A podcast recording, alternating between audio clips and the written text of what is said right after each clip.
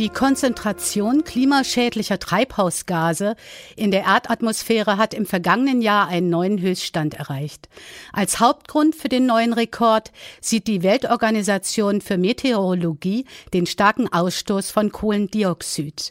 Dieser ist im Jahr 2013 stärker gestiegen als in jedem anderen Jahr seit 1984. CO2-Messungen wurden bereits 1958 durchgeführt. Mittlerweile gibt es ein weltumspannendes Messnetz.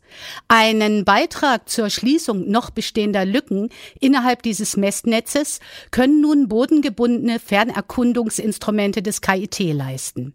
In Berlin wurden die tragbaren Furi-Spektrometer jetzt zum ersten Mal eingesetzt, um die Emissionsstärken von Kohlendioxid und Methan zu messen. Über Funktionsweise und Vorteile dieser neuen Messmethode hat sich Katrin Kreusel mit Dr. Frank Hase unterhalten. Er ist Mitglied der Gruppe Bodengebundene Fernerkundung mit Furi-Transformations-Infrarot-Spektrometern des KIT. Um die richtigen Strategien im Kampf gegen den Klimawandel zu entwickeln, ist es wichtig, genaue Vorhersagen zur Treibhausgasentwicklung in der Atmosphäre treffen zu können. Dazu muss man Treibhausgasquellen, wie zum Beispiel eine Großstadt, quantitativ exakt bestimmen können.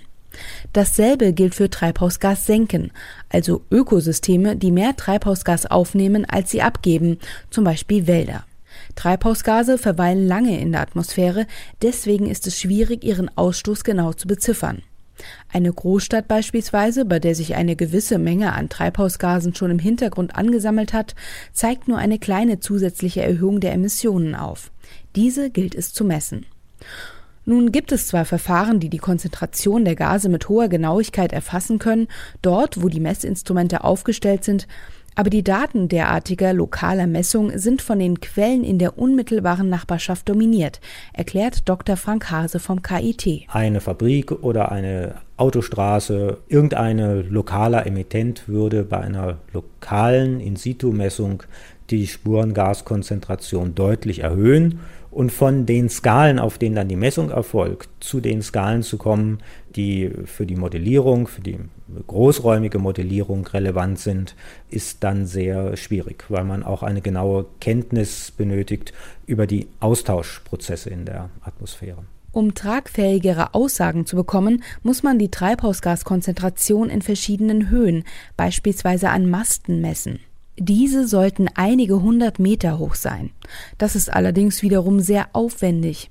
Deshalb haben sich die Forscher am KIT einen neuen Weg einfallen lassen und erstmals die Emissionen einer Großstadt mit bodengebundenen Fernerkundungsinstrumenten gemessen, sogenannten Fourier-Spektrometern. Ein Spektrometer dient der ähm, Untersuchung der sozusagen Farbverteilung in unserem Fall im Sonnenlicht.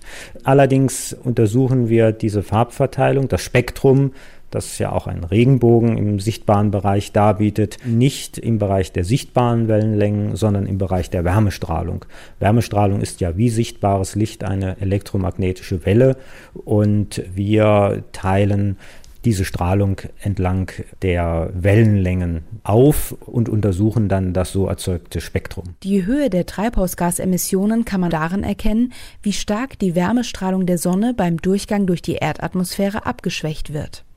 Kohlendioxid und Methan haben die Eigenschaft, dass sie Sonnenstrahlung absorbieren. Das ist der Kern der Methode. Jedes Molekül ist in einer ganz bestimmten Weise zusammengebaut. Alle CO2-Moleküle sind da einander gleich und alle Wassermoleküle und besitzt ein charakteristisches Spektrum von Schwingungs- und Rotationszuständen.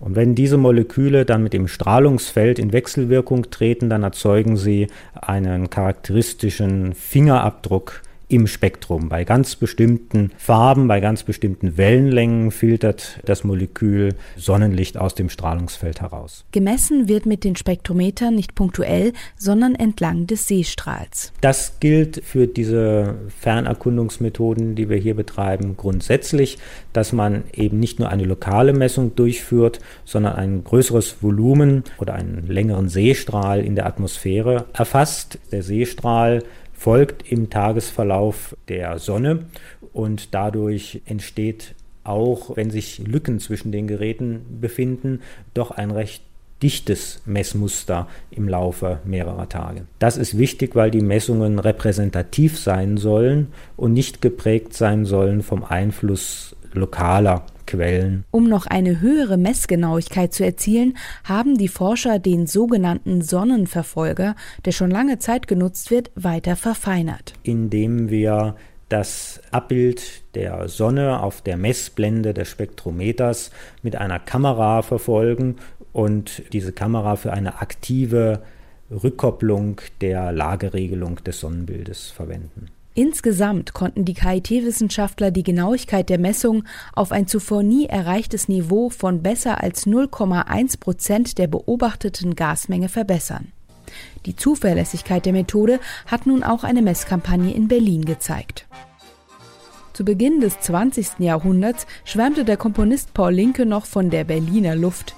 Mittlerweile ist die ganz schön dick geworden. Wir waren ab Ende Juni für drei Wochen in Berlin und die Luft in Berlin ist etwa so stark mit CO2 angereichert, wie wir das erwartet hatten. Wir finden so grob eine Emission im Bereich von 600 Kilogramm CO2 pro Sekunde. Und wir hatten fünf Orte um Berlin herum ausgewählt für die Messungen und hatten leider einen untypischen Sommer. Wir hatten also nur recht wenige Sonnenstunden, haben aber trotzdem einige Messtage zusammenbekommen mit Sonnenschein, sodass wir tatsächlich zeigen können, dass die Geräte die Erwartungen, die wir in sie gesetzt haben, erfüllen.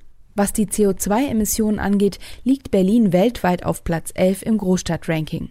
Das nächste Mal möchten die Forscher gerne Messungen in Paris durchführen, denn bei dieser Stadt handelt es sich um eine noch stärkere Quelle als Berlin. Und mittelfristig wollen wir Spektrometer dieser Bauweise weltweit in interessanten Regionen verteilen.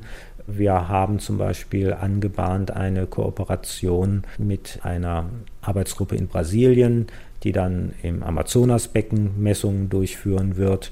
Wir würden gerne Messungen in Namibia durchführen, haben auch Kooperationspartner in Indien ausgemacht. Dass die Messungen mit den tragbaren Spektrometern dazu beitragen werden, Lücken in den vorhandenen globalen Messnetzen zu schließen und einen wesentlichen Beitrag zum Verständnis des Kohlenstoffkreislaufs leisten werden, dessen ist sich Dr. Frank Hase sicher.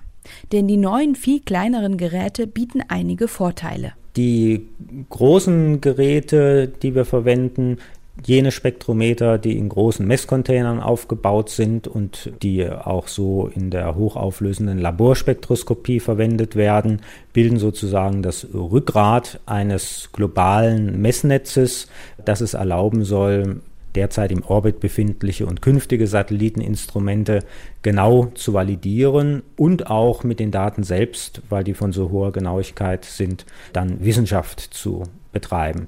Dieses Netzwerk ist das Total Carbon Column Observing Network, TCON.